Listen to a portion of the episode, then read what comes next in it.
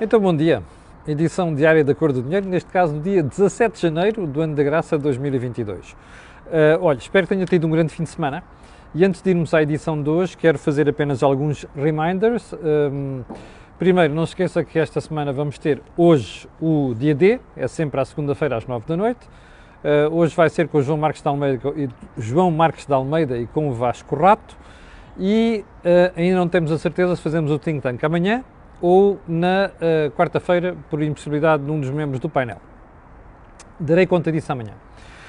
Lembrar também que esta semana vamos recomeçar o Corporate Vision, ou se quiser Corporate Vision, onde nós uh, fazemos programas sobre parte fiscal e também sobre a informação financeira.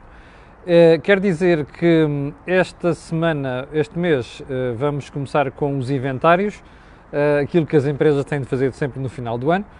E, e uh, vamos ter uma rubrica, sub-rubrica nova que tem a ver com questões pessoais, ou melhor, finanças pessoais, ou melhor, impostos pessoais no âmbito do Corporate uh, Vision. Um, quero também lembrar, ah, ainda não é certeza, essa semana em, em princípio farei uma entrevista. Já agora, antes de irmos à emissão de hoje, quero dizer que hum, nós, um, aliás, que este canal tem uma parceria com a Prozis e, portanto, quando for para o site fazer compras, na saída escreve lá no cupom promocional Camilo e tem automaticamente um desconto de 10%. Bem, vamos lá então ao programa de hoje um, e vamos começar com um disparate de Rui, de Rui Rio na rede social Twitter. E então, onde é que, o que é que eu gostava de referenciar aqui? Olha, o Dr. Rui Rui fez um tweet onde, a propósito do voto antecipado, diz assim: O Dr. António Costa arranjou uma forma airosa de evitar ter de fazer o que sabe que não é bom para Portugal, ter de, ter de votar nele próprio. Chapou. Isto já foi glosado e gozado no fim de semana. O que, subrepticiamente, para aqueles que não perceberam, o que é que, que isto quer dizer é que Rui Rio está a dar a entender que António Costa um, ia votar fora do seu círculo eleitoral. Ora, isto foi um erro, e foi um erro denunciado no fim de semana, que quando foi, e quando Rui Rui foi confrontado com isto, saiu-se com um, uma com uma tirada de bem, isto era uma piadola e tal, a gente não tem de estar sempre aqui de forma crispada, eu não sou assim, não sei das contas. Bem, a desculpa foi bem ensaiada, mas a verdade é que ele não se livra da suspeição de que não conhece a lei eleitoral e, portanto, terá cometido este deslize. Bom, deslizes todos cometem. Agora, todos cometemos na vida, não é? Nós aqui cometemos vários, hum, às vezes engano-me, inclusive eu vou aqui citar os números, digo os números que não estão aqui, portanto, erros todos nós cometemos, não é? A questão é, em primeiro lugar, precisamos de criar as condições para que certos erros não aconteçam e, nomeadamente, estes erros entre pessoas de responsabilidade, o Rui Rio é candidato a Primeiro-Ministro, um, a escassos dias das eleições. Até por outra razão. É que depois isto é aproveitado pelo outro lado para centrar as atenções aqui e fugir àquilo que realmente interessa. Está a ver? Não é um problema do erro em si, porque o erro todos cometemos. Aliás, António Costa cometeu um na sexta-feira, ou no sábado, que eu, que eu vou dar conta aqui. Um, e foi um erro grave. Mas é bom é que haja alguém que reveja os tweets deste senhor antes de eles meter na rede social. Eu sei que a tentação é grande, tipo, estar no telemóvel, até lá, deixa-me fazer aqui um tweet, e a coisa corre mal. E ao que, tudo indica, ao que tudo indica, André Ventura também foi atrás. Bom, segundo ponto, Catarina Martins está preocupada com a maioria absoluta do Partido Socialista. E depois daquele namoro em direto entre António Costa e o PAN, que eu já dei conta aqui na sexta-feira, e disse que achava que isto ia prejudicar o PAN. Um, Catarina Martins vem dizer que o país não precisa de maiorias absolutas com o PAN, também não precisa de navegação à vista, precisa de um acordo que permita investir no SNS, não sei quantos. Bom, ela de facto está preocupada porque receia que o Partido Socialista possa dar um salto e chegar uh, à maioria absoluta. Ou sozinho, ou com outro partido. E repara o problema aqui, aqui é uma cena de ciúmes, não é?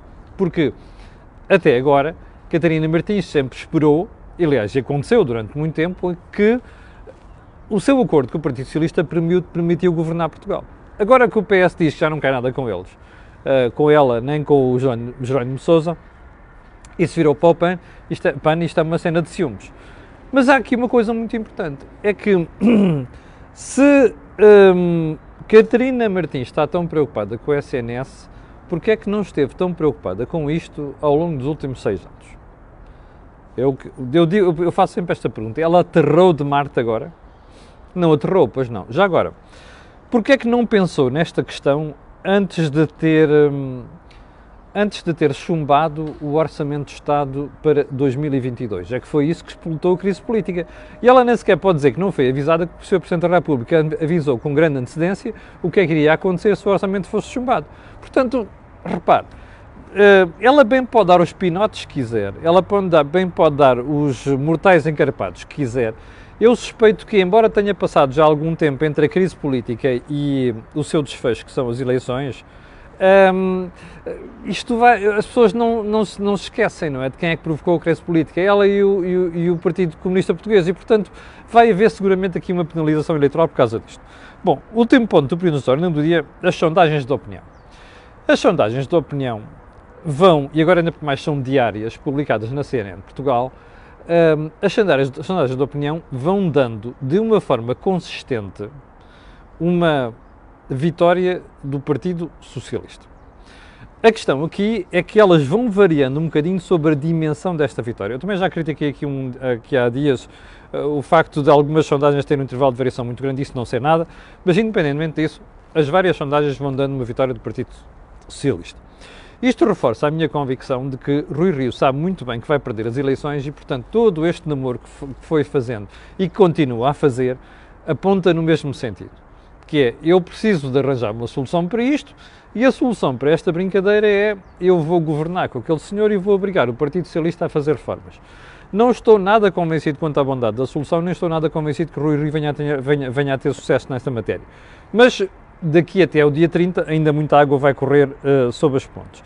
Já agora, eu não escrevi aqui, mas um, os debates do fim de semana um, gostava de destacar dois. O primeiro de Rui Rio, com a um, deputada Inês Souza Real do PAN, em que o resumo que se pode fazer daquele debate é isto. Deixa-me lá ver se não hostilizo muito a miúda, porque posso precisar dela em caso de eu ter votos que não me chegam, eu e a direita, que não chegam à maioria absoluta eu acho que isto é como entrar para um jogo e dizer assim: epá, eu não vou é perder, eu não quero é perder. E portanto vou jogar para não perder. Estas coisas costumam correr mal. E eu acho que correram mal a Rui Rui no debate. Porque, embora durante uma parte do debate tenha havido ali uma espécie de empate, eu acho que passou a mensagem de que Inês Souza Real vai vender cara, caro qualquer apoio do PAN ao Partido Social Democrata. Como ao Partido Socialista. E não sei mesmo se esta imagem não terá feito passar para a opinião pública a ideia de que um, Inês Sousa Real ganhou esse debate por causa disso. Se Rui Rio pensava que ia ali um, para não hostilizar e para ter o apoio do PAN, deve ter ficado desiludido. Porque aquilo que pareceu ali era precisamente que Inês Sousa Real não vai e vai vender caro, vai vender caro esse apoio. Bom, seja como for, para mim é um erro e acho que o Rui Rio devia ter sido muito mais assertivo do que foi naquelas questões. E ainda mais ficaram questões importantes para debater, como a história da caça, como a questão das touradas e por aí adiante. Bom, o segundo debate, para mim ainda mais importante este fim de semana, foi aquele que separou António Costa de João Coutinho Figueiredo. Mas eu a esse já vou daqui a um bocadinho, que é para você perceber a lata monumental de António Costa, por um lado, e por outro lado, a ignorância mas é mesmo a ignorância, ok? Já lá vamos. Mas vamos primeiro a um assunto que eu prometi tratar na semana passada e que não tratei e hoje vou explicar porquê. Que é a história das escutas no âmbito, no âmbito de um processo fiscal um, uh, por causa das dívidas de Luís Filipe Vieira uh, ao novo banco, que apanharam de forma incidental uma conversa do próprio CEO do banco, António Ramalho. Eu não falei nisto na semana passada, primeiro porque não tinha tido exata noção do que é que se tratava e, portanto, fui-me informar. e depois percebi a história das escutas, a matéria veio no Jornal Público e depois foi tratada pelo Observador mais para o final da semana, e em segundo lugar porque eu próprio decidi fazer perguntas sobre isto ao BCE. E embora ainda não tenha tido resposta, não vou deixar de falar no assunto hoje. Então o que é que está aqui em causa? Duas coisas. O BCE, ou melhor, a ética e a moral de responsáveis bancários hoje em dia é avaliada e levada mais a sério do que era há uns anos.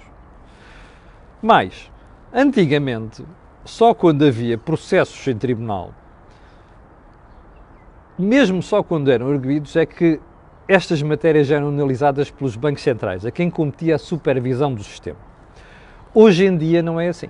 E um banco como o, BC, como o Novo Banco tem a sua tem este que chama fit and proper, saber se as pessoas têm, um, têm os standards morais, ok, para exercer aquelas funções, são analisados em Frankfurt, pelo BCE.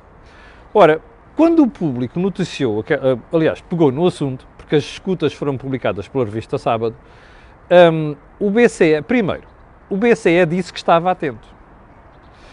O Banco de Portugal, que também foi ouvido, disse: Bom, esta matéria já não é connosco, é com o BCE. E o BCE respondeu que o assunto estava a ser analisado. Bem, isto já de si é uma má notícia para o novo banco e para António Ramalho. Eu quero dizer aqui uma coisa. Conheço António Ramalho há muitos anos, não tenho a imagem dele de pessoa não séria, pelo contrário. Acho que ele às vezes é um bocadinho bloco central, mas isso é muito diferente de ser uma pessoa desonesta.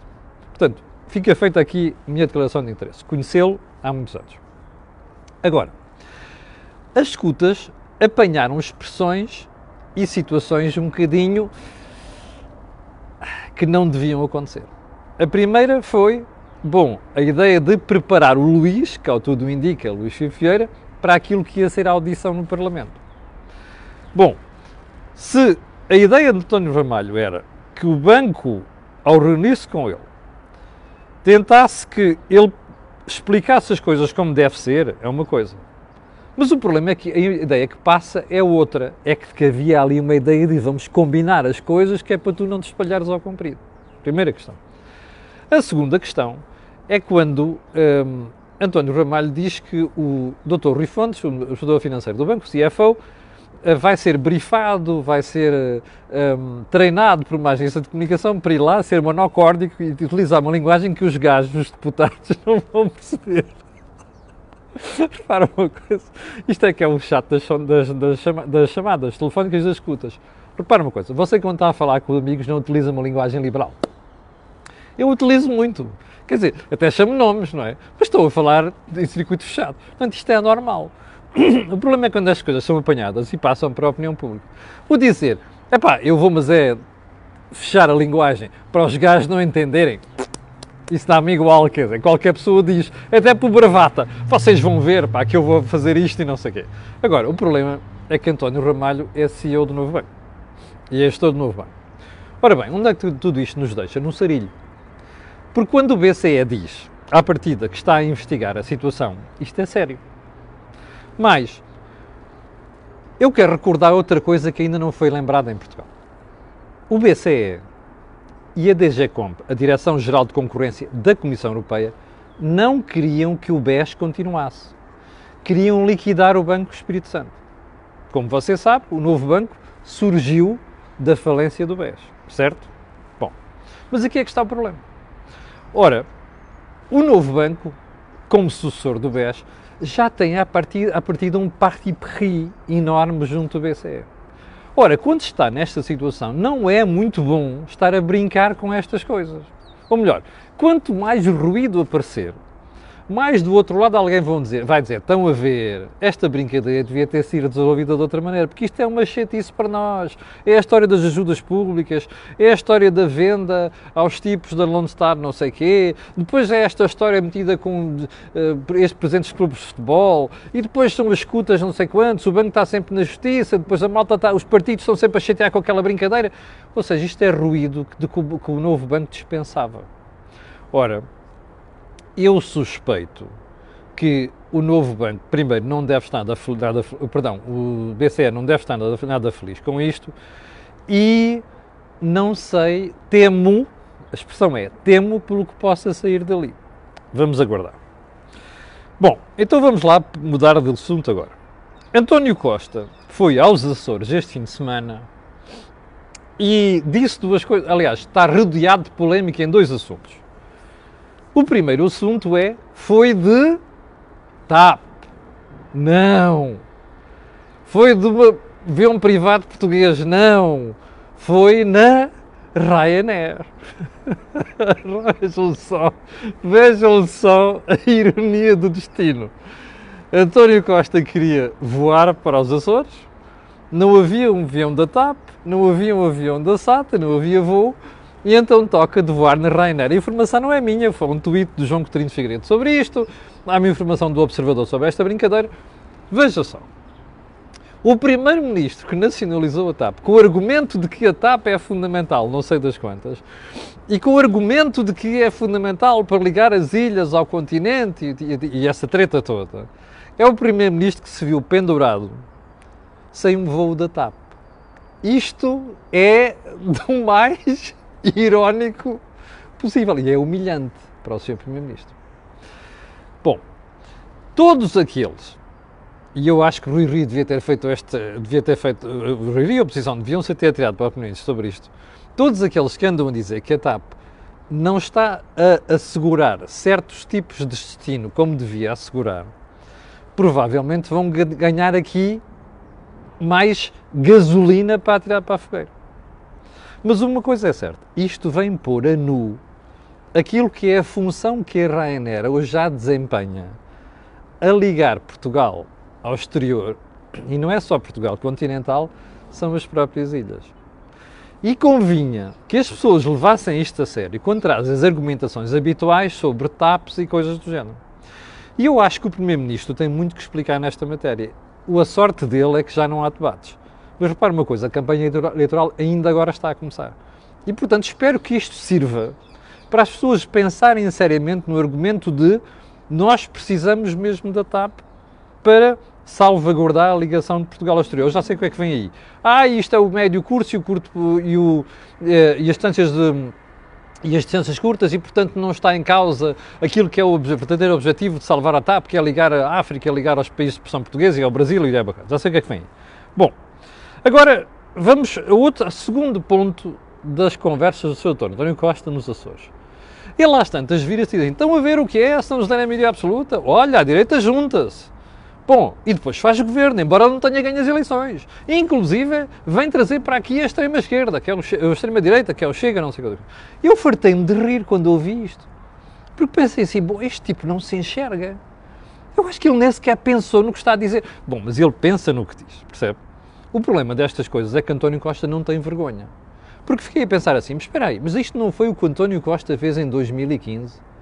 Quando decidiu juntar-se ao Bloco de Esquerda e ao PCP e passar por cima do votos portugueses estava maioria clara ao doutor uh, uh, Passos Coelho com o PSD e o, e, o, e, o, e o CDS. Não foi isso que fez. Foi isso, não foi. Portanto, qual é o espanto agora? A mim só me espanta como é que este indivíduo apareça, publicamente a fazer esta figura. Mas como você já sabe, o. António Costa não tem vergonha. Ele sabe das coisas, não tem a vergonha, não é? Porque não está à espera porque acha que o spin do Partido Socialista é tão bom que vai passar por cima destas coisas e as pessoas não se vão aperceber destes disparates. Bom, mas agora vamos à segunda parte. Porque eu estava a ver o debate entre António Costa e João Coutinho Figueiredo e há uma coisa que vou dizer à partida. António Costa levou uma sova monumental não do género da que tinha levado com um, Rui Rio, mas uma, uma sova com um tom mais calmo, mas um tom convincente. E eu acho que uh, João Coutinho Figueiredo conseguiu passar duas boas ideias do, da Iniciativa Liberal. Primeiro, a Flatex, a taxa de IRS única. E, em segundo lugar, mostrar ao Sr. Primeiro-Ministro que ele é um demagogo do pior. Mas isto é demagogo rasca. Então vamos lá, filho. Eu vou-lhe passar eu não sei se se recorda, mas o doutor, doutor António Costa, nas, nos debates que tem feito, tem procurado atirar-se à direita com o argumento de que está a tentar uh, privatizar a segurança social. Remember? Bom, e tentou, fazer isto ao João Coutinho Figueiredo. Ouça a resposta, se faz favor, de João Coutinho Figueiredo. Dar a roda e estamos a propor políticas testadas porque o liberalismo faz, de facto funciona e faz falta já agora. É, ou seja, existe, existe, um sistema parecido no Reino Unido, existe na Dinamarca, existe na Suécia, existe na, eh, em vários outros países europeus, funciona. E vou dar uma novidade, António Costa. Já hoje, o Fundo de Estabilização Financeira da Segurança Social tem cerca de 20% da sua carteira, 23 mil milhões de euros, 20% dessa, dessa, dessa carteira investida na Bolsa. Investida em empresas tão interessantes como Louis Vuitton. Olha como é exigente, devem acreditar que vai conseguir ficar com os lados da TAP. Uh, Shell, Coca-Cola, 200 empresas, a maior parte delas estrangeiras, fazem parte da carteira do Fundo de Estabilização Financeira da Segurança Social, sabia? Portanto, a Segurança Social também está a pôr em risco as poupanças portuguesas, é isso? Então, mas Não. Ou, ou investir na Bolsa é arriscado ou não é? E o problema é este. Hoje Pimba. o sistema de Segurança Social Hoje o, o António Costa não trouxe o, o, o relatório do Orçamento de Estado para brandir, mas trouxe o seu programa. Ótimo. É, Bom, então vamos lá ver se a gente se entende. Se você acompanha a cor do dinheiro, já me ouviu falar não sei quantas vezes no Fundo de Estabilização Financeira da Segurança Social. Foi um fundo, como o próprio nome indica, criado em 1989, com as receitas das privatizações, para que esse fundo entrasse em funcionamento no dia em que a Segurança Social falisse. Ou seja, que já não houvesse dinheiro para pagar pensões. Esse fundo já teve su- sucessivas alterações ao longo dos últimos, das últimas décadas. Mas a verdade, eu não, eu não conheço os números exatos atuais, mas estive a ver as contas de 2020 fechadas do Fundo de Estabilização da Segurança Social e estão lá 21.700 milhões de euros. E ao contrário do que diz João Coutinho Figueiredo, não são 20%, são 21%. As contas de 2020. Não sei se ele tem contas de 2021, que não estão ainda fechadas, mas pode ser que tenha te- tido acesso a uma parte dessas contas. Ou seja, esse fundo pega no dinheiro que foi lá colocado e vai investir. Olha, investe em obrigações, que eu vou deixar a análise da história de obrigações para amanhã, que é para você perceber o risco que isto é, e investe no tipo de ativos, entre os quais ações.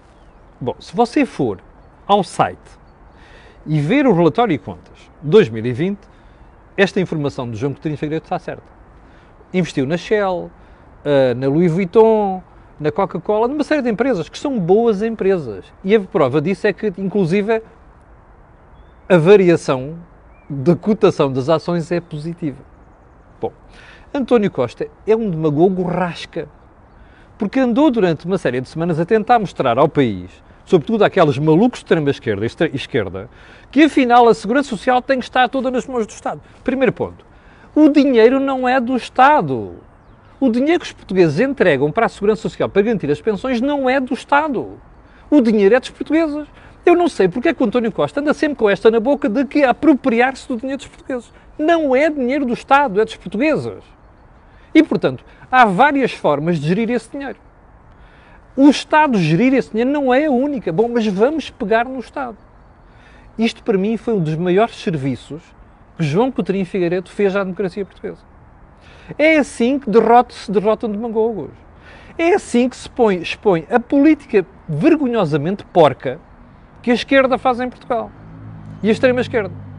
Isto é demagogia. Então você pode perguntar assim, e o António Costa ainda tem lata a dizer não. Aliás, eu vou pôr aqui o vídeo depois, que é para você ver a cara dele quando foi confrontado com aquilo. Confrontado com aquilo. Eu vou-lhe garantir aqui uma coisa. António Costa não sabia daquilo, percebe? Aquilo é ignorância pura do Primeiro-Ministro. Ele não tinha noção que o Fundo de Estabilização Financeira da Segurança Social, ele se calhar nem sabe o que aquilo é, percebe? Implica, aplicava uma parte dos seus fundos em ativos de cotados em bolsa. Garanto-lhe que ele não tinha qualquer noção disso. Aliás, a cara dele, quando é confrontado por Coutinho Figueiredo, mostra a ignorância do senhor. Bom, e não conseguiu sair dali porque dizia: Ah, não, não, ai, ai, ai. Isto é prova de que, afinal, o mercado de capitais pode ser uma fonte de, ou melhor, pode ser o destino de uma parte das nossas poupanças. Bem, e agora vem a segunda parte que eu vou deixar para outro dia, que é aquela pancada de dizer assim: Ah, mas só são 25%, porque os regulamentos do FSS prevê que até 25% possa ser aplicado em ações. Você vai ver que um dia destes vai aparecer Catarina Martins, eu vou-lhe jurar isto, vai aparecer Catarina Martins e o Jerónimo de Sousa a dizer assim, estão a ver, aquilo é o risco, é preciso reduzir este fator, então acabar com o investimento em ações. Você vai ver isto, que é outro disparate, mas garanto-lhe que isto vai acontecer. Porque este é o mau serviço que esta gentalha presta à democracia portuguesa, percebe? E ao, e ao, e ao sistema, de, de, sistema de pensões. Bom, mas onde é que eu quero chegar aqui com isto? É para você perceber como, primeiro, há outras formas de investir dinheiro para nós termos as nossas, nossas pensões um dia. Os PPR são uma delas. Ora, como você sabe, eu não conheço nenhuma falência de PPRs em Portugal. Portanto, isto é um papão agitado pela esquerda, da extrema-esquerda, que ficou bem exposto na forma como João Catarino Figueiredo explicou ao Sr. Primeiro-Ministro que uh, ele é ignorante e que, uh, e que mente descaradamente. Aliás, ele e a esquerda. Bom, e como se tudo isto não fosse suficiente, não é? Todo este disparate não fosse suficiente, o António Costa, ontem, também nos Açores, voltou a, a pronunciar sobre a questão da aplicação de fundos em mercado de capitais. Porque ele virou-se nos Açores diz assim: Não queremos nem podemos querer as aventuras em que a direita quer lançar o país de confiar pelo menos uma parte das contribuições de todos nós para serem geridas pelos mercados financeiros. Os açorianos na diáspora sabem o que aconteceu a milhares de americanos quando o mercado faliu e pensões deixaram de estar garantidas. Que eu saiba, não há. Os, os americanos não deixaram de ter pensões garantidas. Mas repara uma coisa: depois da vergonha que foi levar uma sova em direto, percebe? Do Coutinho Figueiredo, este senhor chega aos Açores e faz o mesmo papel, percebe? O mesmo número. Isto é do indivíduo que não tem vergonha na cara, percebe? Se eu não precisasse de outra razão para não votar em António Costa, teria aqui claramente e chapada à minha frente uh, essa razão. Bom, espero que você não esqueça disto no dia 30. Bem, Uh, e antes de finalizar o programa de hoje, quero dizer só que não analisei aqui a entrevista de Fernando Teixeira dos Santos, ex-ministro das Finanças, ao meu jornal. Uh, é uma entrevista em que ele diz basicamente isto. A ideia de que o peso do Estado não tem limite preocupa. Eu não li a entrevista ainda, vou lê-la e vai ser seguramente um dos temas que vou falar amanhã. Chegamos ao final do programa de hoje. Quero agradecer às 8.200 pessoas que estavam em direto há bocadinho. Quero pedir a estas pessoas e outras que vão ver aquilo que peço sempre, colocarem um gosto e fazerem partilha nas redes sociais. Já percebeu porquê? Aquilo que houve aqui não houve em mais lado nenhum. Quanto ao canal, já sabe que hoje às 21 horas vamos ter o Vasco Rato e o João Marcos de Almeida no dia a dia. Fique bem, amanhã às 8 da manhã estarei aqui de volta para lhe atazanar o juízo. Obrigado, com licença e até logo.